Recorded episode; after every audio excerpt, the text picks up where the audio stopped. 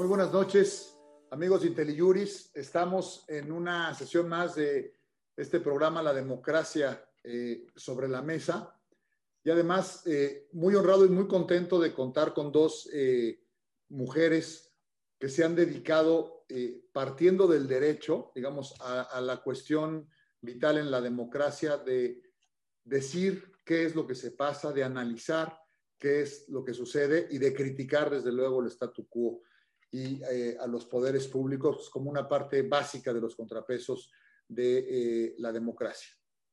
Las dos, para mí, tienen una trayectoria eh, similar, abogadas por el ITAM, las dos con posgrados importantes en universidades estadounidenses y las dos con, una, con un desarrollo mediático y crítico muy, muy valioso. Y además, me gusta eh, los foros en los que no hay club de, Toby y, creo que tengo a dos mujeres muy representativas eh, de nuestra juventud, aunque son, me parece que profesionistas eh, maduras y referentes y que por su edad tienen mucho más futuro que pasado sin que esto sea merma para la trayectoria importante y para los puntos de vista que nos van a compartir. En el mundo pasan muchas cosas, en nuestro país pasan muchísimas cosas, pero quizás es más lo que se dice, o quizás por lo que se dice y por lo que escuchamos, o por lo que leemos, o por lo que se escribe, no nos enteramos bien a bien de qué es lo que sucede. Cuando es un país tan complejo, tan grande, con una eh, realidad y digamos un piso, eh, con una división de poderes tan compleja como nuestro sistema federal y municipal y con una elección tan grande como la reciente que tuvimos hace unas eh, semanas y con un ánimo tan dividido desde el propio poder, con unas alianzas extrañas que se reconfiguran en cada proceso, pues es mucho más lo que se dice, mucho más lo que se ataca y además la política es lo más subjetivo que hay en la vida, bueno, después del amor, pero no, no es tan feliz la política. Entonces, digamos que se habla, se dice, se escucha y se ve desde el color con el que se mira. Y esta función de las redes sociales con, con los algoritmos con los que operan hacen, creo, ya me dirán ustedes su punto de vista, que son las expertas, que nos polaricemos más, porque pareciera que yo en, las, en lo que voy siguiendo mis propias redes, pues recibo cosas que me gustan leer o que de plano me chocan y eso digamos que afianza la posición del, que está eh, ahí.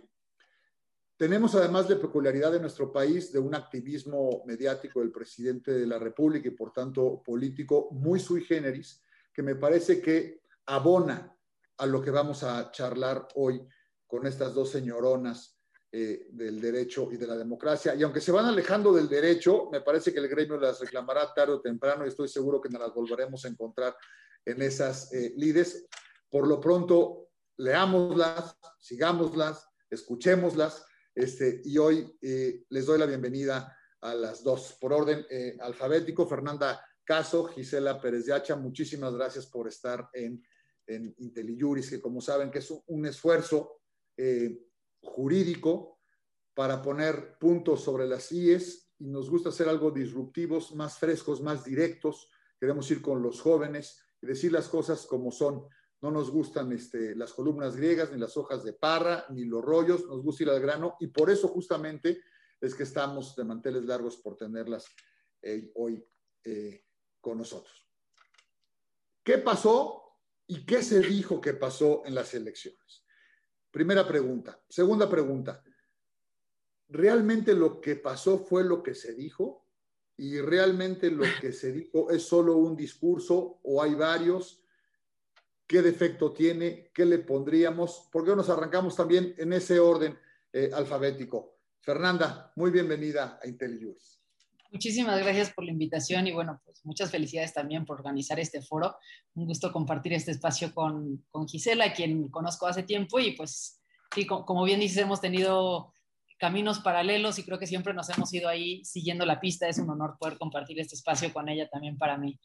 Em, ¿Qué pasó en las elecciones? Bueno, creo que es una pregunta complicadísima de responder porque pasaron muchísimas cosas y hay muchas posibles respuestas, ¿no? Desde una perspectiva mediática, política, jurídica, pero justamente aprovechando este espacio en donde nos enfocamos en temas, en temas legales, eh, creo que hay ciertos aspectos de la elección que van a generar muchas dudas, no solo eh, sobre lo que pasó, sino sobre lo que viene. ¿no? Eh, el primero de ellos creo que es, digamos, es un tema doloroso y es la violencia política, la, la, violencia que sucedió alrededor de la política en estas elecciones, ¿no? que no es únicamente la violencia política, sino la violencia física con motivos políticos y que mm, eh, creo que no hemos terminado de resolver como hasta dónde llegan las responsabilidades jurídicas de cada uno de los actores. ¿no? A ver, el partido está obligado a saber si sus candidatos son o no personas con, eh, con, vínculos criminales, tienen facultades, tienen herramientas para saber esto, si lo saben hasta dónde cuentan con protecciones institucionales para poder limitar un derecho político electoral si, si no hay una sentencia de por medio, por ejemplo.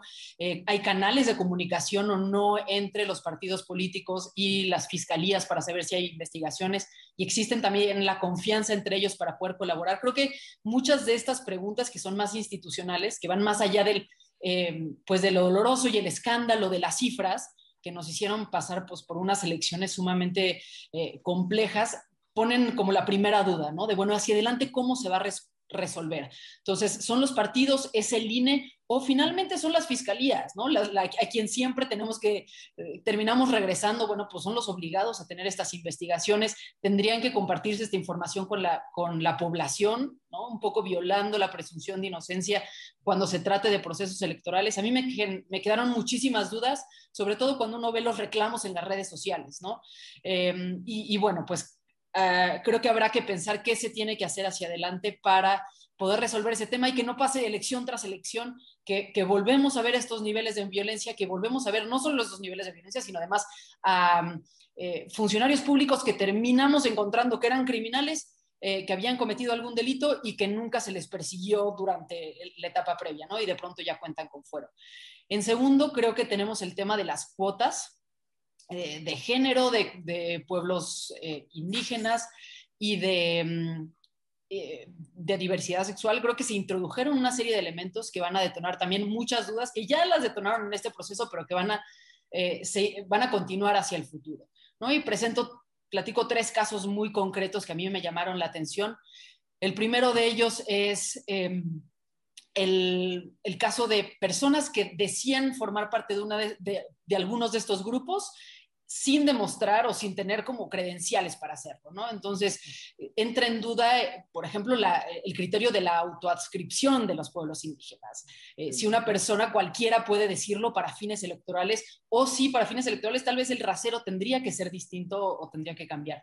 Lo mismo con candidato, un grupo de candidatos en Tlaxcala que se registraron como mujeres eh, siendo tradicionalmente o, públicamente, históricamente hombres, hasta qué punto se puede hacer este cambio únicamente para el registro. Y finalmente una duda, ¿no? un candidato del PRI que se registró como persona no binaria, eh, se le, pidieron que eligiera uno de los dos para fines del registro y de los cálculos.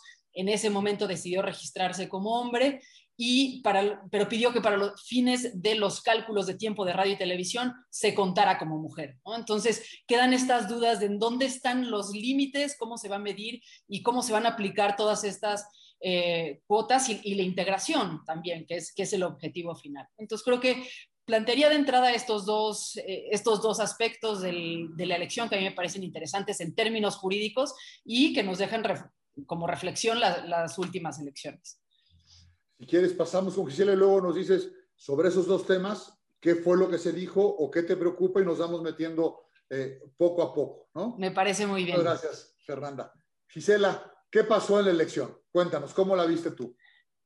Pues bueno, antes que nada, muchísimas gracias por tenerme aquí. A mí también me da mucho gusto compartir espacio con Fer, porque eh, a pesar de que sí, parecía que teníamos posturas contrarias en la mayoría de nuestras clases de la universidad, que no fue hace tanto, eh, pues la verdad es que yo la yo te sigo muchísimo, Fer, te sigo muchísimo y me encanta lo que haces y me encanta tus programas y tus análisis. Yo la verdad sí dejé el derecho en otro cajón.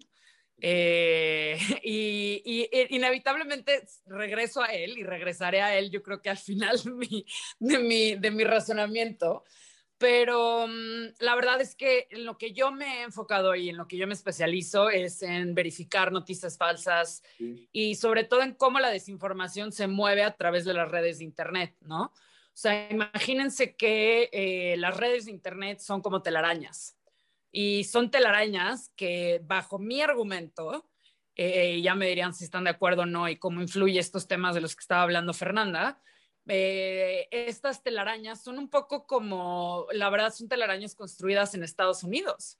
O sea, las telarañas y la infraestructura de Internet, los cables y tubos, las reglas de Internet y vaya, pues todo Silicon Valley que prácticamente domina nuestra vida. O sea, para mí tenemos que tomar en cuenta que estas elecciones se viven bajo la estructura del colonialismo digital por parte de Silicon Valley. No tenemos nosotros ninguna capacidad de regulación legal por encima de Facebook, Twitter, WhatsApp, Telegram. O sea, para empezar, Telegram es ruso, o sea, olvídalo. Si no teníamos con, con California, mucho menos vamos a tener con Telegram. Entonces, bajo estas estructuras del colonialismo digital, ¿cuáles son, uno, las leyes que operan? Y dos, eh, las ideologías que están por debajo, que están subyacentes a estas leyes, que son las que operan en contextos electorales.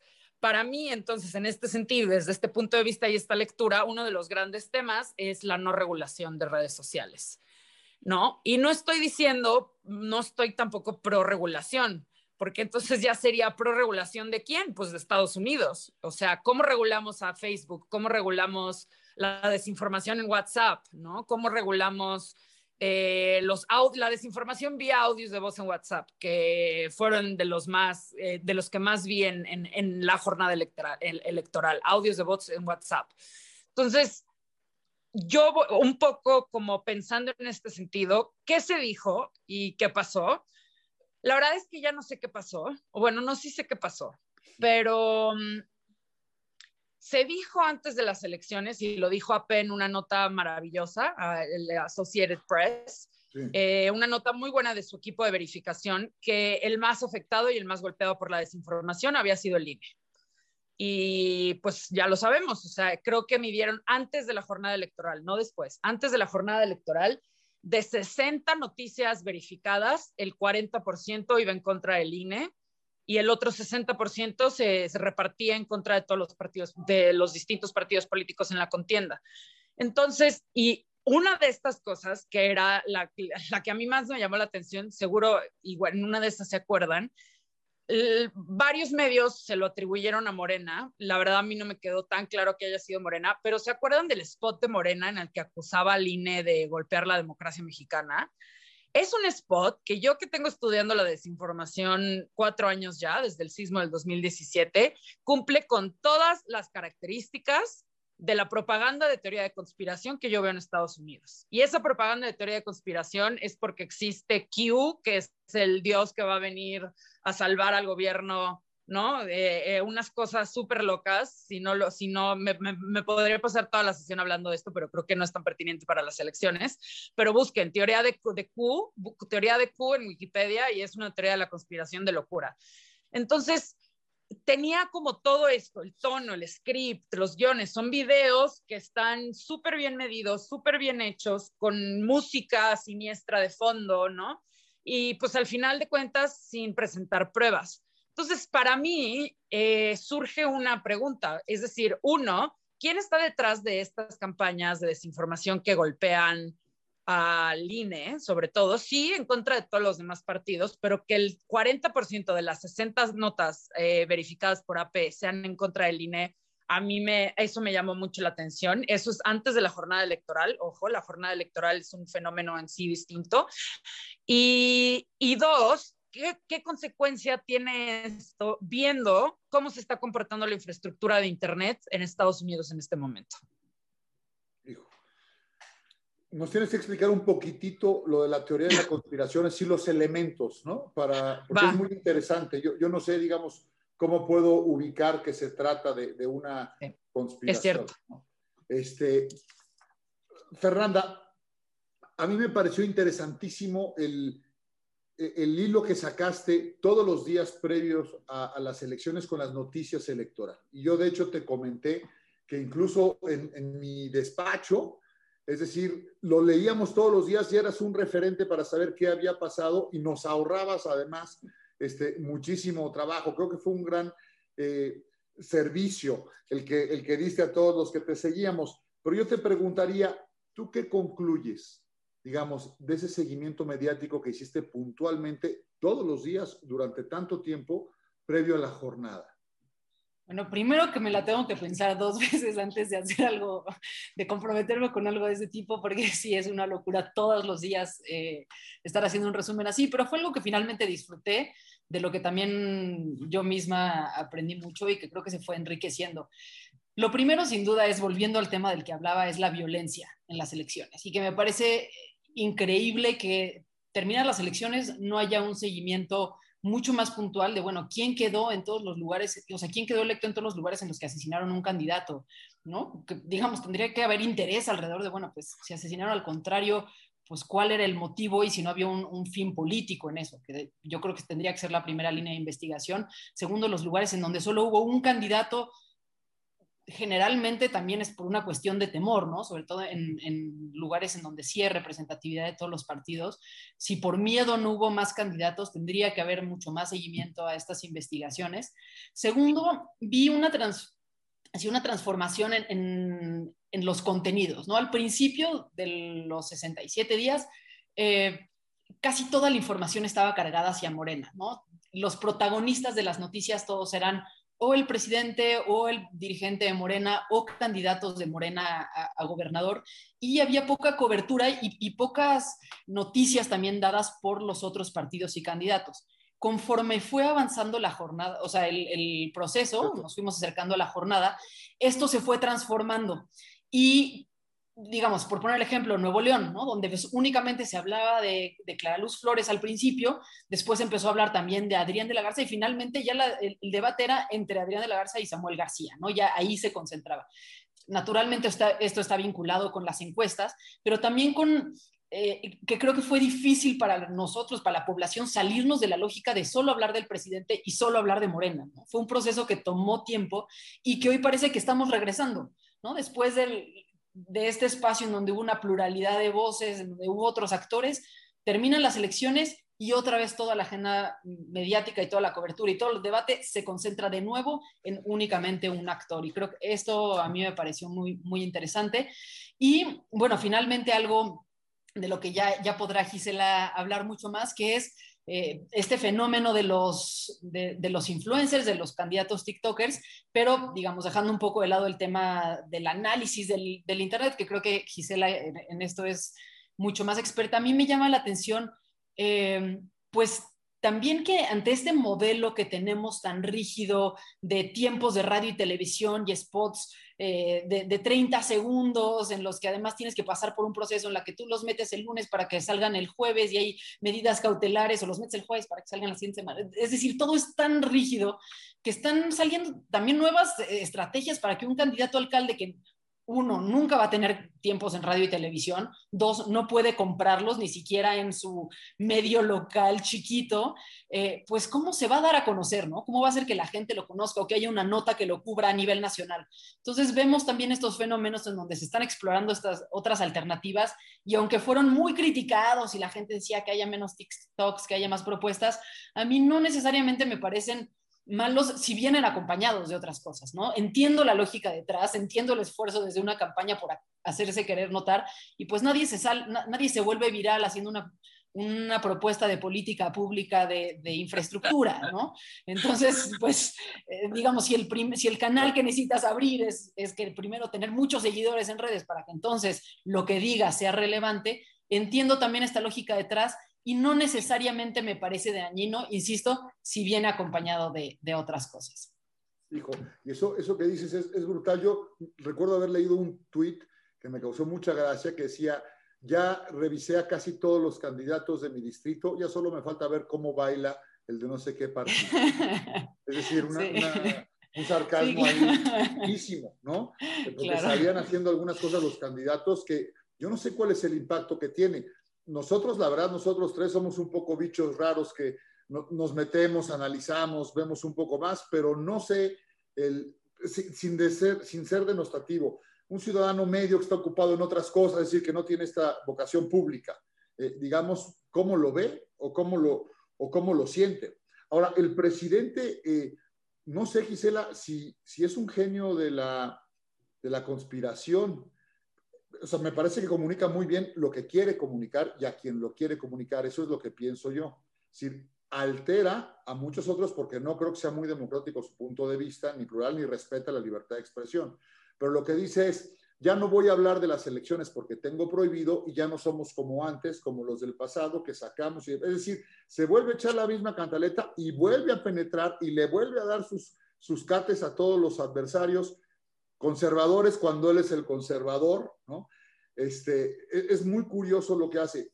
¿Tú crees que sabe algo de conspiración, eh, hablando de, de, mediático, de cosas mediáticas o de libertad de expresión, el presidente Gisela, ¿qué, ¿qué, te parece eso? Si tú lo ves a través de estos elementos de los que nos tienes que platicar un poco, si él lo hace o no, porque pareciera que consigue ese resultado. Bueno, pues ahí a mí es lo que me parece muy interesante observar qué ha pasado con Trump, ¿no? Y yo sé que México y Estados Unidos no son lo mismo, y yo sé que eh, López Obrador y Trump evidentemente son personas distintas y no tienen nada que ver, pero creo que sí a nivel global, si algo ha estado resurgiendo o surgiendo, pues es un poco la idea de este populismo a través de Internet, ¿no? O sea, Internet y cómo ha amplificado la idea de eh, ciertos personajes a cargo de la vida pública, pudiendo tener mucho más ampliación de sus mensajes, aunque los mensajes no necesariamente sean siempre hechos o sean siempre verdaderos, ¿no? Eh, el video que mencionaba, el, que le, dije, le echaron que era morena, hay cinco elementos en las teorías de la conspiración y se los voy a decir muy rápidamente porque obviamente hay miles de teorías de la conspiración, pero uno es la música de fondo. Siempre en cualquier pieza de, propagandística desde de verdad, el 1917, Primera Guerra Mundial casi, música, música de fondo, música siniestra, este, estas voces que son como un tono muy, eh, ¿no? Como muy plano, ¿no? Que están, hay estudios que dicen que, que lo, lo, e, esto hace que, te, la creas más. Y ese spot tenía eso. Ahora, López Obrador, yo no estoy segura que sea un genio de la conspiración y ni siquiera si él esté detrás de, de las teorías de la conspiración. Pero lo que sí me llama mucho la atención, la verdad, es ya no necesitamos bots. Ya no es la era del PRI en la que el PRI necesitaba inteligencia artificial y cuentas falsas en Twitter y Facebook para amplificar sus mensajes. Lo que han hecho gobernantes como López Obrador, Trump y, perdón por decirlo, pero también Maduro, eh, estoy abierta a, escuchar cualquier otro nombre este, fuera de estos tres que acabo de decir, eh, lo que han hecho muy bien es colocar ciertos mensajes en Internet que se convierten virales y jalan a muchísimos seguidores. Donald Trump pasó eso con, o sea, durante las, después de las elecciones, con el movimiento Stop the Steal, paren el robo, que terminó en un cuasi golpe de Estado el 6 de enero en el Capitolio. No sé si recuerdan que un montón, en su mayoría hombres blancos, que no me parece que sea coincidencia tampoco, pero un montón de hombres queriendo atacar el Capitolio para parar la cuenta de los votos. O sea, fue una locura y eso derivó de una teoría de la conspiración propagada por Donald Trump. Y creo yo, y a ver aquí poniendo un poco de, provocación sobre la mesa, pero la verdad es que a mí a veces también me preocupan eh, ver ciertos elementos de ese estilo que no son bots, son personas de carne y hueso que de verdad creen dogmáticamente, producto de la polarización, y eso se termina replicando en Internet a grados que ahorita no somos capaces de ver, pero sí yo tengo un ojo puesto en eso. ¿Dónde van a acabar estas mañaneras replicadas al mil por ciento, ¿no? Identificadas de una forma u otra. Ahorita que Fer estaba diciendo que volvíamos al discurso como morenista, ¿no? Sí, es brutal y, sobre todo también las omisiones en la propia mañanera o la manera en que bloquea el presidente Fernanda algunos temas. Tú decías el primero, la violencia, a mí es el que más me preocupa. Es decir, se acusa, no, tengo pruebas, que en algunos estados, en algunos municipios, incluso en alguna gubernatura, este, operó directamente el crimen organizado, llámese narcotráfico. A mí me han contado algunos eh, candidatos, me dicen, no, no es nada más que operen al momento de la elección, sino que amenazan, secuestraron a algunos candidatos o candidatas. Este, y no solo eso, hay algunos lugares en donde controlan el precio de la tortilla y de la carne. O sea, olvídate tú la elección. La gente no se atreve a hacer. lo que está haciendo el, gobernador eh, Silvano Garay de, Michoacán, Silvano Aureoles, perdón, de Michoacán, eh, es impresionante lo que dice y las pruebas que dice que, que va a presentar. El presidente dijo que las presente y entonces se presentó él, digamos, ahí en Palacio Nacional y no lo aceptaron. Pero comentan que hay eh, distritos enteros en Michoacán en donde llegó gente con armas largas a sacar a los representantes de la, de la alianza y de la oposición. Desde luego nadie lograba, porque sabemos que es territorio caliente, tierra caliente, se, se, le llama incluso geográficamente, en donde nadie se atreve porque te juegas la vida. Y parece ser que hay otra vez casillas con zapato, es decir, acero, eh, o, o votaciones atípicas, en donde tradicionalmente se votaba en un sentido, o el candidato a presidente municipal tiene tantos votos, la candidata a diputada tantos, y en el gobernador da la vuelta, ¿no? O mucho más votos o mucho menos votos, con presencia de crimen organizado. ¿Y qué vamos a hacer? Porque si no se tiene eso como prueba en el expediente, hablando de lo que pasó, es muy difícil que dé para anular la elección. Y si no se dice, también es difícil que permee, digamos, en los tribunales. Y si se dice, digamos, hay peligro de muerte. ¿no? Entonces, por una parte, tenemos una sobreregulación absurda, por ejemplo, hablando de spots, me gustó mucho lo que dijiste, Fernanda. Yo les preguntaría, esto nada más póngalo entre paréntesis, ¿sirve? Es decir, a mí porque me gusta el, tema, pero yo creo que la gente le cambia. De entrada ve poca televisión y escucha poca radio, ¿no? O sea, si programas muy específicos, ve lo que quiere en la red o escucha lo que quiere en la red.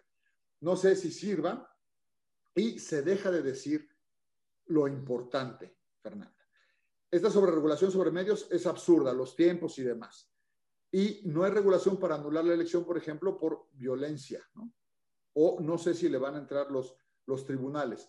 ¿A ti qué te preocupa concretamente de la violencia, de lo que pasó y de lo que dijeron que, pasó? ¿O cuál sería tu lectura, Fernanda, de lo que se está diciendo? Parece que es algo menor y el presidente dijo esta semana o, la pasada, dijo, no, lo que están diciendo esto de la violencia es este, algo así como por ardido, si es un solo un discurso, no hay nada.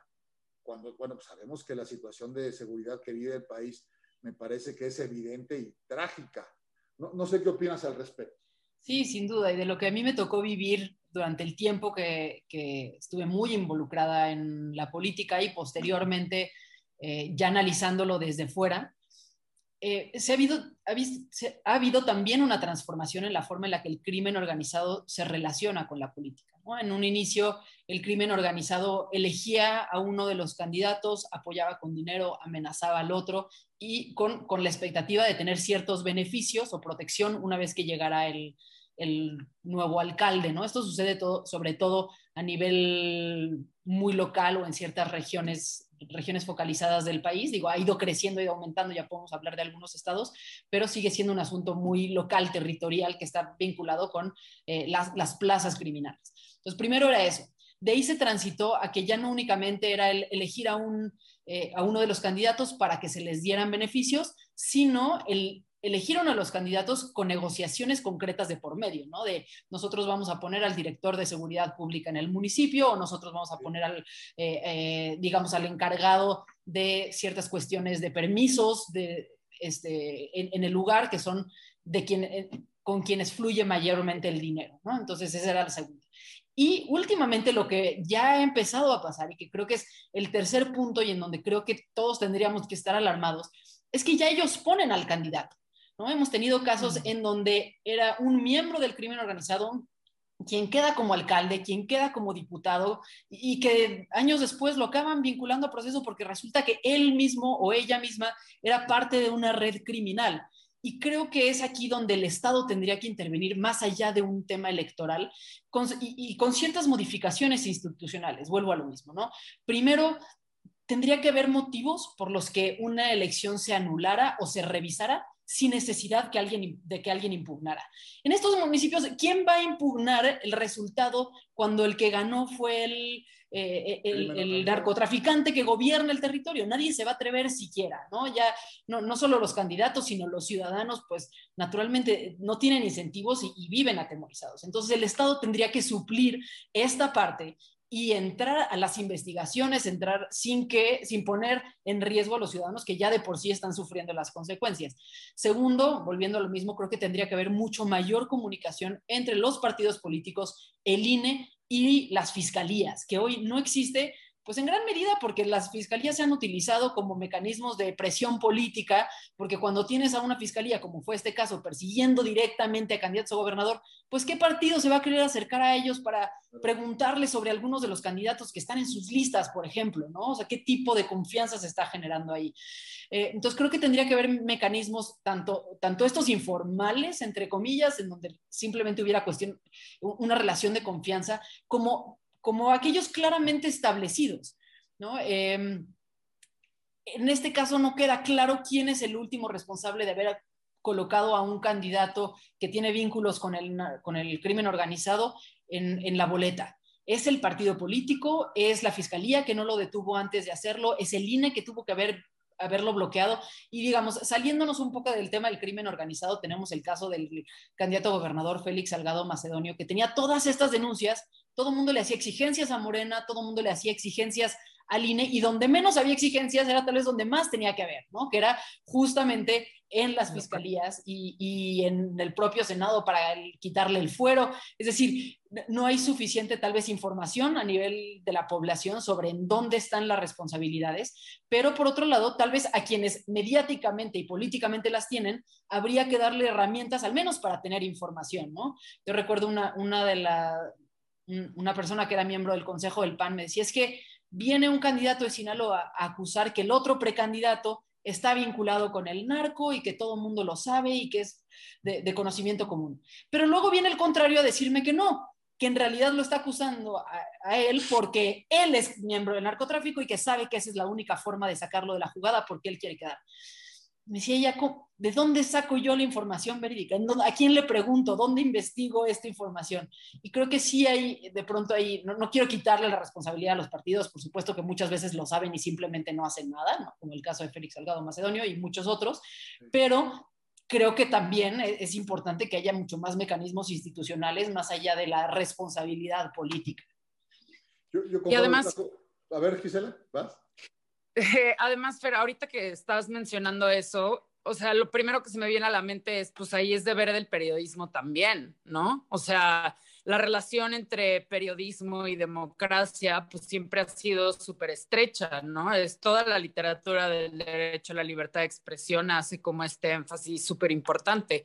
Pero ¿cómo se puede hacer también periodismo en un lugar en donde pues hubo, o sea, en Tijuana hubo alguien, alguien dejó, alguien dejó una cabeza, una cabeza en una cosa, y, y, le estás pidiendo a un periodista de un medio local que investigue quién dejó esa cabeza, ¿no? O sea, para mí siempre es, bueno, el periodismo es ahí donde tiene que entrar al quite, el periodismo es donde tiene que llegar y analizar y ver, pero pues también ya es un círculo vicioso como de, eh, de, de, y en eso estoy completamente de acuerdo. Pues, ¿quién ganó? Pues tristemente ganó la violencia. Yo en la jornada electoral me senté súper lista a hacer mi análisis de desinformación. Tenía todas las plataformas abiertas, tenía un equipo de estudiantes que me están ayudando, ¿no? Y fue muy fuerte que en otros países de América Latina, por ejemplo en Colombia, ahorita con todo lo que está pasando con las protestas porque Duque eh, aumentó el impuesto, eh, algún tipo de impuesto, eh, se usa mucho la violencia como campaña de desestabilización y desinformación, ¿no? Es decir, escala un incidente y se hace viral y empiezan entonces a echar culpas de un lado o del otro. Y a mí lo que me llamó mucho la atención al sentarme a, verificar información el, el, día de la jornada electoral, no antes, que eso ya hablé de AP, que por cierto alguien estaba preguntando, ahorita les pongo el link, eh, pero sí, de las 60 noticias de, que verificó AP, el 40% eran en contra del INE antes de la jornada electoral. el día de la jornada electoral, me acuerdo yo de estar verificando los incidentes, ¿no? De violencia, que en Metepec, que llegaron no sé quiénes, y que aquí tiraron una granada, y que acá hubo una balacera, y que acá hubo otra balacera. Y yo estaba verificando y sacando los videos y haciendo llamadas, y íbamos por el incidente 25 de violencia, y todos habían sido verdad. Y me acuerdo como de esa sensación como de, uff, ¿no? O sea, yo que pensaba que alguien iba a usar una noticia de una balacera en una caseta electoral como algo falso para luego, ¿no? También hubo cosas falsas, o sea, también hubo, le estaban echando, disque echando agua a un candidato del PAN y era un video en Ecuador, o sea, también hubo de eso, pero me llamó mucho la atención que eh, mientras en otros países de América Latina, como concretamente en Brasil y en Colombia, se usa la violencia para sembrar discursos políticos en, épocas electorales, en México todas esas terminaron siendo ciertas y eso para mí fue muy fuerte el día de la jornada electoral. Sí, es brutal. Usaste unos términos que me, me simbraron, colonialismo digital, populismo en Internet, y, lo relaciono con lo que dijo Fernanda de los influencers y los TikTokers. Es decir, ¿Esto influye? ¿Tú, ¿Tú, crees que digitalmente se, se, manipula a la gente para votar, por ejemplo, a partir de, esta, de estas conspiraciones, de estas noticias falsas? Este, se arrastra a las masas ya no con, con, con, máquinas, sino directamente con influencers, ¿no? Está preguntando la gente, estas para los dos, si, si ustedes creen que se debe sancionar a los influencers eh, y las influencers de, del verde o no ¿Qué peso le dan ustedes a estos hechos como para definir una elección? Hay en un municipio cerrado, una gobernatura cerrada, una diputación cerrada. ¿Qué, ¿Qué, piensas de eso, Gisela? Pues creo que esto ha estado muy documentado que sí pasa así. Desde el, ¿se acuerdan? En 2016 hubo este es el escándalo de Cambridge Analytica, ¿Sí? que fue esta compañía de académicos del Reino Unido a los que Facebook le vendía todos nuestros datos y todas nuestras preferencias, ¿no? Eh, ayer vi un post en Instagram que me dio mucha risa, que es que te conozco mejor que a ti mismo, atentamente tu algoritmo de Facebook, ¿no? O sea, que ya es tanta información que le hemos dado al algoritmo y en realidad pues todo esto es una base de datos de quiénes somos, qué nos gusta y cuáles son nuestras inclinaciones políticas. Entonces, cuando agregas toda esta información, a millones de personas en todo el mundo, pues sí, sí creo que esta información termina mostrándonos posts y cosas, imágenes, videos que o reflejan nuestra idea del mundo o nos hacen rechazar otros puntos de vista contrarios. Eh, sería una muy buena pregunta, o sea, ahora, creo que de ahí a los influencers nos hicieron votar a todos por el verde es un muy gran paso, ¿no? Claro. Porque además te empiezas a meter en el tema en el que empecé. ¿Cómo vas a regular a Instagram? ¿Cómo vas a sancionar a los influencers? ¿Los vas a sacar de Instagram? Suerte, juzgados mexicanos yendo a California a decirle a Instagram que bloquee a Bárbara de Regil. O sea, no, no, es un terreno en el que México, tristemente, por este colonialismo digital, y cuando hablo de colonialismo digital me refiero a que básicamente Facebook, pongamos nada más, Facebook y Twitter, nada más, Facebook y Twitter son reglas de California. Son reglas que se operan bajo la legislación de California y bajo la jurisprudencia de California.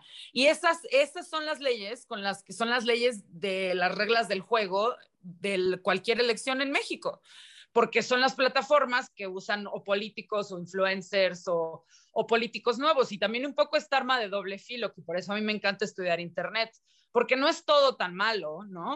O sea, también Internet nos ha dado cosas increíbles, como candidatos que bailan, ¿no? Por favor, que bailen todos los candidatos, que hagan eso, a que estén haciendo, pues no sé, otros videos de, de, con música de miedo y de película de terror, pues prefiero que bailen, ¿no? Pero esa es una gran pregunta, ¿cómo los vamos a regular y cuál va a ser la sanción? Yo creo que la sanción social en ese caso puede ser mucho más efectiva creo que Bárbara de Regil perdió miles de seguidores, ¿no? O sea, fue así como perdieron mil, en, en, en, conjunto era algo así como medio millón de seguidores, todos los influencers que hicieron cosas a favor del verde. Pero no sé, muy curiosa por escuchar a Fernanda y a ver qué piensa ella. Sí, Fernanda, tú empezaste hablando, me, gusta muchísimo cómo lo situaste, es una cuestión mediática, política y jurídica. ¿Por dónde crees que está la solución para avanzar democráticamente? O sea, volvemos a una reforma electoral. Gisela también puso eh, el punto sobre la no regulación y dijo, no es que esté por regular, pero bueno, nos enfrentemos al hecho de que no está regulado. Y yo recuerdo unas declaraciones, si no me equivoco, del propio presidente de la República, y me parece que el senador Monreal diciendo vamos a regular este, Twitter y Facebook, lo cual es una, una, creo yo, una barbaridad, porque desde quién lo estaba diciendo y con qué objetivo. ¿Tú por dónde empezarías, Fer? ¿Sí? ¿Una reforma? ¿Cultura jurídica? creo que volvemos al, tema de que son muchas cosas. Quisiera empezar comentando este tema del que habla Gisela, porque creo que de ahí nos podríamos mover, mover al otro. Em, creo que de pronto también hay una confusión cuando se habla de regular redes sociales, porque pensamos que regular es prohibir y sancionar. Y no necesariamente es eso. También se puede regular, por ejemplo, para exigir que haya cierta información adicional dentro de los posts o dentro de las cuentas para decirnos quién está pagando la publicidad, quién está detrás de una organización, si se trata de una cuenta que lleva más de tres años, que tiene más de X número de periodistas contratados o, vinculados, si hay algún tipo de verificación. Todas estas cosas creo que son parte de la regulación y tal vez en, la que, en las que tendríamos que estar concentrando la discusión, eh, más allá de, bueno, ¿cómo vamos a sancionar a, a algún influencer? ¿no? Em, sobre todo porque además para la parte de sancionar y de eliminar a usuarios, no solo tenemos las reglas del lugar en donde las empresas estuvieron constituidas, sino que además tenemos literalmente la regulación de Estados Unidos de redes sociales que prohíbe eh, sancionar a una empresa por, por dejar o por prohibir hacer algún contenido, esa se tradujo tal cual dentro del Tratado de Libre Comercio. Entonces ya también son, o sea, la, ley estadounidense, el Acto 230, se convirtió en una ley mexicana eh, hace, hace poco tiempo. Entonces ya, ya ni siquiera podríamos regularlo aunque quisiéramos sin violar los tratados constitucionales, eh, tratados internacionales, habría que tener ahí una discusión allá mucho más profunda. Em, pero nosotros, además de la regulación de Internet, también tenemos, eh, digamos, regulaciones offline en materia electoral, donde se puede sancionar a los actores, incluso por conductas que hayan sucedido entre las redes, fuera de ellas. En el caso de los influencers, yo creo que eh, en donde está el tema clave es si se puede comprobar o no que recibieron dinero de un partido político para hacer las acciones que hicieron durante la veda electoral.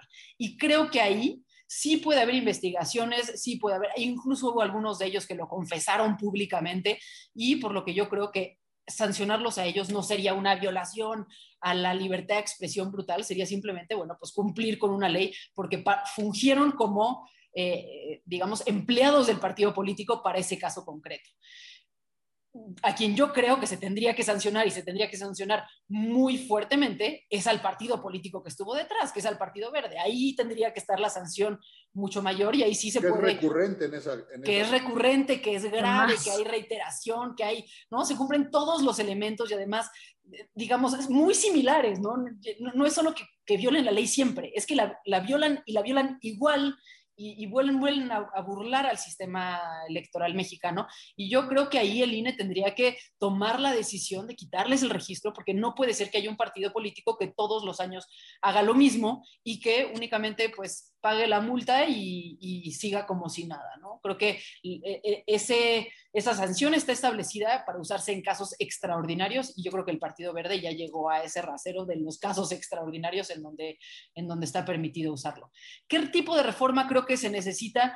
Pues, a ver, creo que vamos avanzando en términos políticos. Yo soy una optimista de la democracia, creo que cada elección va sucediendo mejor, se está construyendo. Hoy incluso a pesar de todos estos ataques contra el INE, el INE salió muy fortalecido de, la jornada. Em, creo que, pero esto no quiere decir que todo esté bien en, en nuestras leyes y que todo esté bien en el sistema electoral. Pienso que la reforma electoral urgente es la reforma de los partidos políticos, la que se mete en su vida interna procesos de selección de candidatos, distribución de recursos, eh, cómo se procesan las decisiones, cómo, cómo, no puede ser que haya partidos que tengan dos años, tres años con sus eh, padrones cerrados en donde los ciudadanos no pueden participar, qué tipo de, plataforma ciudadana es una que se cierra a quien tendría que ser quien la, quien la está nutriendo. Entonces, yo creo que eso, quitarnos de la mente este rollo del auto...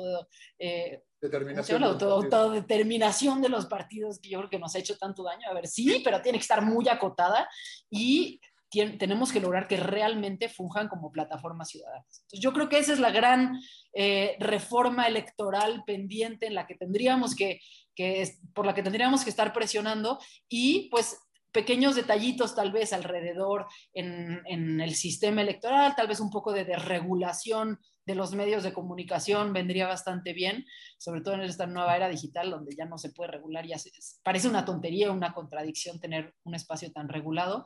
Em, y bueno, pues en la parte política creo que vamos avanzando. Muy bien. ¿Tú cómo ves, Gisela? Es decir, ¿crees que lo que sucedió se corresponde con lo que se dijo en general? Así una primera aproximación, si alguien te pregunta, ¿tú cómo ves, Gisela? ¿Lo que pasó fue lo que leímos, fue lo que escuchamos, fue lo que vimos en los medios? Y sobre todo en esta vorágine que, que vivimos, es decir, yo no me entero directamente de todos los discursos de los políticos, sino lo que me dicen los medios que dijeron las políticas o los políticos, en términos generales, porque no me da tiempo. ¿Tú qué crees? Ah, ¿Hubo esta correspondencia o estamos, digamos, en un escenario de desinformación grave en nuestra democracia? Hablando del proceso electoral, eh, reciente.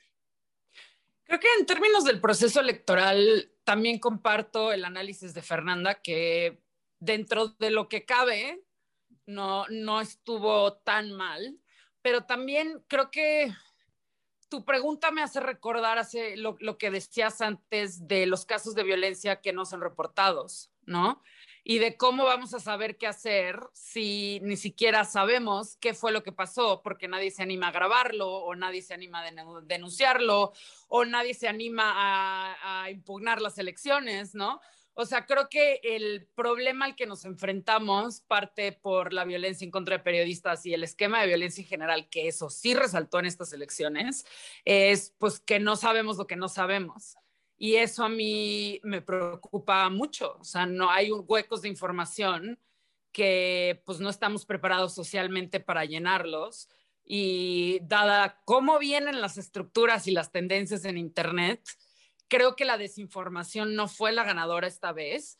Y creo que un dato que el, el que el 40% de la desinformación que midió AP fuera en contra del INE y el INE resultara fortalecido, a pesar de eso, pues muestra un poco que la desinformación, por lo menos en esa muestra, no ganó la batalla, ¿no? Pero me preocupa a futuro, pues cómo vamos a manejar estas redes de noticias falsas si no hay tampoco redes de confianza con los medios de comunicación y si el propio presidente pues es de medio de comunicación como piñata por mañanera, casi, ¿no? O sea, es también un ataque a la libertad de prensa como, como constante y como esta misma idea de noticias falsas que vienen de los medios. Entonces, pues no sé, o sea, por un lado digo, bueno, la, la jornada electoral no estuvo tan mal, la desinformación no ganó tanto, pero sigo con un ojo puesto a pues esos hoyos de información que no sabemos y no podemos cubrir todavía. Y, para ti, Fernanda, ¿tú encuentras esa coincidencia entre lo que pasó y lo que se dijo cuando diste ese seguimiento? Y otra pregunta más, para que no sea exactamente la misma. ¿Tú crees que tenemos medios objetivos? Es decir, tenemos una buena prensa en general, una prensa tendenciosa, vendida, en peligro, profesional. ¿Cómo la calificarías? Bueno, primero, sobre lo que nos dijeron que iba a pasar, no sé si la pregunta va específicamente sobre las encuestas, pero creo que nos habían pintado elecciones mucho más cerradas de las que al final vimos, ¿no? Donde realmente eh, había 11 gubernaturas que estaban absolutamente en disputa y eran pocas las que estaban determinadas para un lado o para el otro. Al final lo que vimos fue que no, que las elecciones terminaron muy abiertas, que estaban muy cargadas hacia un lado o hacia el otro, lo cual que creo que también fue eh, parte del éxito de la organización de esta jornada, ¿no? Porque es muy difícil impugnar una contienda en la que hay 10 puntos de diferencia, en la que hay, pues, quien uno hace, el candidato que lo haga va a ser el ridículo, nadie se lo va a creer y además una vez que llegue al, al, tribunal va a ser muy difícil decir que hubo una cosa en particular que determinó el, el resultado. Entonces, creo que de lo que pensábamos que iba a pasar, al final, pues no. Morena ganó mucho más a nivel de estados de lo que se tenía, de lo que se tenía proyectado. Digo, se, esperaba que tuviera mayoría en los estados, pero no a este nivel. Eh, y por otro lado, lo que sí vimos fue algo mucho más similar a lo que las eh, encuestas proyectaban a nivel de, las elecciones federales, ¿no? de los diputados. Ahí sí encontramos mucho más coincidencias, eh, porque eh, creo que ahí sí la, la, población empieza a votar diferenciado y empieza a usar criterios distintos. A nivel local, creo que hubo muchas lógicas absolutamente locales, ¿no? No toda la elección se trató del presidente, no toda la elección se trató de, de, de esta gran polarización la, gente ya conocía estos personajes, muchos de ellos habían sido alcaldes, representaban algo a nivel local, ¿no? En Chihuahua el tema del agua estaba, eh, formó parte fundamental de las discusiones, el tema de la corrupción, de los antecesores priistas, de el pleito entre el gobernador y la candidata del PAN, es decir, había muchos elementos locales que determinaron los resultados y que no, eh, que, no necesariamente se vinculan con lo nacional. A nivel federal creo que hubo un poco más este, este empate, lo cual pues es natural, porque la elección federal tendría que tratarse de los temas eh, federales y sí tendría que ser pues, un, un, impulso o castigo a la agenda del presidente. Creo que el hecho de que la población empiece a hacer este tipo de votos diferenciados habla también de una cultura cívica mucho más desarrollada, donde se empiezan ya a asignar responsabilidades. Em, eh, y bueno, pues me parece que eso era esa era la, la pregunta. No sé si había algo más. Una, una cosa, Gisela, gracias Fernanda. Este, a mí se me hace gravísimo lo que está haciendo el presidente de este concurso a la semana del mentiroso de la semana o quién Además. Es brutal, digamos, ¿no? El ataque sistemático a los medios, cómo menciona algunos medios en específico, algunos columnistas, algunos yo los conozco, supongo que ustedes eh, también, y algunos de ellos me parecen además especialmente valiosos, objetivos, por lo menos serios en su expertise al margen de la ideología de cada uno, que es igualmente respetable. ¿Cómo ves este ejercicio, Gisela? Pues me llama mucho la atención que sí creo que refleja un poco nuestra era digital, ¿no? Porque es un poco esta misma polarización, pero ahora offline. O sea, casi como si los mismos esquemas de que solo vemos lo que nos gusta y que reafirman nuestras posturas y opiniones, pues es un poco, y a mí como periodista me cuesta mucho trabajo, porque no porque critique a López Obrador estoy en contra de López Obrador. Es mi función como periodista criticar a los gobernantes y como ciudadanos criticar a los gobernantes. No porque estoy criticando a, pues, o sea, no, no sé, cualquier otra persona, a Sheinbaum, es que soy anti-Sheinbaum, ¿no? O sea, como que siempre dentro de eso, me parece, para una buena democracia tiene que haber un ejercicio libre de la crítica, sin que sea perteneces al bando de blanco o al, banco al bando de negro o al bando de rojo. Entonces, sí, esta tendencia me preocupa y sobre todo, pues que no estamos hablando del chavo de TikTok que está echándole a los medios de comunicación. Estamos hablando del presidente que tiene el monopolio sobre las mañaneras y acceso a todos los medios de comunicación. Entonces, es ahí un poco donde yo veo lo que está pasando en Estados Unidos y cómo por un presidente que tiene el altavoz se hacen estas, estos ecos que terminan pues radicalizando a individuos al grado que se vayan al Capitolio, ¿no? O sea, yo no sé cómo se va a ver esa radicalización aquí en México, pero sí me sí, sí pongo la pregunta porque nos está radicalizando a todos hacia una postura o la otra. Ay, yo... A ver, Fernanda. Sí, quisiera hacer un comentario, ya me acordé de la otra pregunta que me, que me habías hecho sobre si, que, cuál es el nivel de los medios que tenemos, qué tan desarrollados y profesionales son. Y quisiera plantear una duda que tengo sobre esto que comenta Gisela. Yo no sé si la relación que tenemos los mexicanos frente a los medios de comunicación y frente al gobierno sea similar a la que tienen los estadounidenses frente a sus medios de comunicación y su gobierno. Eh, por nuestra propia historia democrática, me da la impresión de que los mexicanos tendemos a desconfiar de todo, de inicio, ¿no? No le creemos a lo que nos dicen los medios de comunicación, no le creemos a lo que dice la prensa y probablemente esto sea una especie de, barrera frente tanto a la información buena y la, que es importante, como también información mala. No sé si al final esto también eh, tenga un efecto en la forma en la que, en, la que nos relacionamos con las redes sociales o el efecto que la mañanera puede tener, por ejemplo, ¿no? hacia, hacia la población. Lo, pienso sobre todo por, por ejemplo, el, caso de la Ciudad de México y el Estado de México, el nivel de votación anti eh, gobierno, anti Morena, me parece muy interesante por tratarse del núcleo poblacional tal vez a nivel territorial, más informado del país, ¿no? Es eh, en donde se concentra, hay un bombardeo todo el tiempo de eh, mediático, donde la gente está muy enterada, uno habla con la con el conductor del Uber, con la persona del, del súper, todo el mundo está muy enterado en general de lo que está pasando en el país y a pesar de eso se vio una respuesta, un, altísimo nivel de votación eh, y una respuesta muy fuerte contra el, gobierno y sus políticas. Entonces, me parece ahí interesante y creo que valdría la pena eh, eventualmente, si hay información, más información de esto, pues a mí me interesaría mucho conocerla.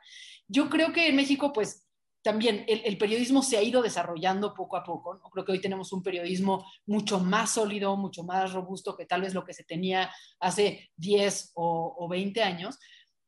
Eh, pero eh, digamos, son pocas los lugares donde podrías decir, este espacio es completamente bueno, ¿no? Encuentras buenos periodistas en muchos lugares, gente que está haciendo su trabajo de manera muy comprometida, pero sí hay algunos que a mí me parecen como muy, eh, eh, como dignos de reconocimiento, ¿no? Animal Político para mí es un espacio que ha hecho un trabajo extraordinario, que tienen un rigor en sus, en sus notas, que tienen reporteros muy profesionales y que han buscado meterse no únicamente a la nota de la coyuntura, que nada más da eh, la información del titular, sino que investiga detrás, que consulta a los especialistas, que corrobora la información. Esto a mí me parece algo que era, era muy necesario. Pero insisto, creo que hay muy buenos reporteros y muy buenos periodistas en el Reforma, en el Universal, en Milenio, en, en, las televisoras. Creo que hay gente haciendo, haciendo su trabajo y no veo eh, el nivel de polarización política partidista ni de cerca que hay, por ejemplo, en Estados Unidos, donde a, un conductor de CNN que se le ocurra elogiar a Trump por una cosa, se le va encima toda la audiencia, ¿no? No, no se los tolera, ¿no? Y, y, lo mismo viceversa. Uno veía los análisis de los debates y parecía era una, era una locura, ¿no? dos cosas diferentes. Sí, eran dos cosas diferentes si uno lo veía en CNN o si uno lo veía en Fox. Creo que en México hay todavía más esos espacios de diálogo. Sí existen, uno ve que en, los espacios de opinión uno puede estar a favor de algo que hizo el presidente, alguien que siempre está en contra puede reconocer algo que hizo el presidente y nadie se lo va a criticar, o sea, es, e, e, entra dentro de la normalidad de nuestros medios de comunicación y eso es algo que a mí me parece muy sano, sin decir que no hay sesgos, ¿no? Porque claro que los hay y sí hay líneas editoriales del, de las empresas y todo, pero me parece que, que, no hemos llegado a ese punto de polarización en los medios. ¿Tú lo ves igual, Gisela? Estoy de acuerdo que no, no hemos llegado a ese punto de, de, polarización, estoy de acuerdo, pero sí creo que dentro de la infraestructura y cómo están reguladas y, y codificadas y hechas las redes, es un referente de ver qué es lo que podría pasar si dejamos que esta polarización siga creciendo. Creo que no hemos llegado ahí, pero es una tendencia que me preocupa y me preocupa porque lo que ha hecho Internet es que ha también radicalizado pues a personas en todo el mundo, ¿no? Entonces mi pregunta ahora es cómo se va, si esto es cierto, si mi teoría es cierta, si mi hipótesis es cierta y la veremos, a ver qué pasa, cómo se va a ver esa radicalización mexicana, ¿no? Cómo se va a ver el que, el que vayamos, ¿no? En ese hoyo en el que o todo se hace bien o todo se hace mal y cuáles son los frutos que, que, que vamos a ver como a nivel social. Eso es un poco la pregunta que yo lanzo hacia el futuro y pues para estar alertas y pues creer en los puntos medios y privilegiar los grises, ¿no? Y, y escuchar otras opiniones y, y pues un poco a nivel personal y cada uno de nosotros y nosotras, pues también poder abrir nuestros panoramas a otras opiniones y hechos que aunque no estemos de acuerdo con ellos. Pero estoy de acuerdo en que no hemos llegado a ese grado. Dos cosas para cerrar. Déjenme meterme a su intimidad. Díganme, por favor, ¿qué leen ustedes? Es decir, ¿qué, ven primero en la mañana? Este, ¿Ven Twitter? ¿Ven un periódico? ¿Ven un portal? Déjenme, dennos ese secreto, es decir, guíenos un poco nada más eh, para saber. Yo podría decirles, por ejemplo, que los lunes, pues veo primero a Silva, leo primero a Silva Herzog Márquez, ¿no? O sea, no me falla. Yo, yo ya Nuestro profesor. Nuestro profesor, tomamos la clase juntas, Gisela y yo con él. Eso y alguna reflexión para cerrar. Fernanda, ¿qué, ¿qué lees? ¿En dónde te informas? ¿Qué prefieres? ¿Lo haces por confrontar, porque te gusta, para estar, tener una visión general? Más o menos. Um, bueno, a ver, ¿qué leo? Lo primero que hago, y lo hago no por decisión, sino por adicción, y sé que tengo que dejarlo de hacer, pero me despierto y veo Twitter. y, como para ver cuáles son los temas de los que la gente está hablando, si hay algo como de lo que tenga que estar enterada antes. ¿A cuántos sigues en Twitter? Más o menos. Ah, además el, algoritmo te pone más o menos a los mismos, ¿no? De una vez, de una vez digo, 1759. Sigues, Pero lo que hace el algoritmo es que acabas viendo a 50, sí, y en eso se concentra. Y lo cual es muy frustrante porque de pronto solo te enteras de lo que le dicen los otros por, por los likes que les dan. Eh, pero bueno, sí, lo primero que hago es meterme a Twitter y te debería dejar de hacerlo, ¿no? Uno debería tomarse un té antes de ver Twitter, al menos. Em, y después de eso lo que hago es ver como en general los, si, si hay una nota en específico en la que me necesito informar, me meto y, y, es lo primero que veo. Eh, si no, pues consulto en general eh, el milenio, reforma. ¿En ese orden? ¿Más o no, normalmente primero reforma, es el, que, es el que reviso primero, pero la cobertura, por ejemplo, de las elecciones de temas locales, Milenio la hizo muy bien. Entonces, e, eso era lo que revisaba yo este, casi todos los días, Milenio, Milenio Diario. Reviso medios internacionales, el New York Times generalmente, Washington Post manda una lista que se llama The Post Most, que son como las noticias principales, y también de noticias de Estados Unidos hay una cosa que se llama el Político Playbook, que es como un resumen de noticias políticas muy bueno que, que también sigo. Y, y, bueno, pues tengo por ahí como eh, un par de resúmenes de noticias que me sirven también para orientar y ya a partir de eso busco como cuáles otras. Entonces, aproximadamente tal vez una hora, hora y media de noticias en la mañana es lo que, es, es lo que consumo y ya, fuera de eso, procuro dedicarme a leer otras cosas. ¿Estás checando Twitter y demás? Sí, estoy checando Twitter, pero también lo tengo que dejar, o sea, no lo quiero compartir como una buena práctica porque siento que paso demasiado tiempo ahí y es algo que, que quisiera ir, quisiera ponerme horarios, ¿no? Como decir, ok, lo voy a revisar en la mañana y en la tarde, pero la verdad es que hoy no lo hago y estoy todo el día checándolo. Si llegan notificaciones las veo en el segundo y esas cosas, pero, pero lo quiero dejar. Muy bien. ¿Tú, Gisela? Eh, yo duermo con mi celular en el baño y tengo un despertador análogo porque no me gusta despertarme a ver el celular e irme a dormir con el celular aquí. Trato de practicar la higiene digital, no solo con mis contraseñas y mi seguridad, sino también con no llenarme de basura a primera hora de la mañana. Entonces, normalmente me levanto, me hago un café bien fuerte y luego ya reviso lo que está sucediendo en el día. Definitivamente Twitter. ¿Te costó mucho trabajo hacer eso? ¿O fue producto, pues ya tengo digamos, de...? Cinco o seis años ya, o sea, desde que empecé a estudiar las redes sociales y cómo nos enganchan para hacernos adictos, ¿no? Desde que empecé a estudiar eso dije, adiós, mi celular duerme en el baño y yo me levanto con un despertador análogo y se lo recomiendo enormemente porque cuando tu sistema nervioso no se levanta alterado, tienes un día como mucho más tranquilo, nada más por no levantarte, ¿no? En el ácido de, de las noticias. Eso no quiere decir que no me la vivo en Twitter, me la vivo en Twitter. Eh, y la verdad me gusta mucho, mucho, mucho sobre México. Ya, híjole, malamente casi no leo nada, salvo lo que me aparece en Twitter. Eh, de, pues no sé, o sea, lo que sea que me aparezca en Twitter sin orden específico, sigo a Reforma, El Universal, Milenio, me gusta mucho, mucho, mucho pie de página. Síganlos, hacen un trabajo increíble. Es un colectivo de periodistas, muchas chavas y hacen unos reportajes que, o sea, cada que sacan algo lo leo. Y me gusta mucho lo que está haciendo el país en su nueva modalidad que expandieron oficinas en México y las Américas. Estoy muy pendiente de América Latina, leo mucho El Espectador de Colombia, porque ahorita estamos investigando unas cosas sobre Colombia. Y pues lo mismo, les recomiendo mucho también eh, como suscribirse a los newsletters de distintos medios de comunicación. Y nada más yo checo mi inbox y como mi mail y como los, los, los titulares de, de los días.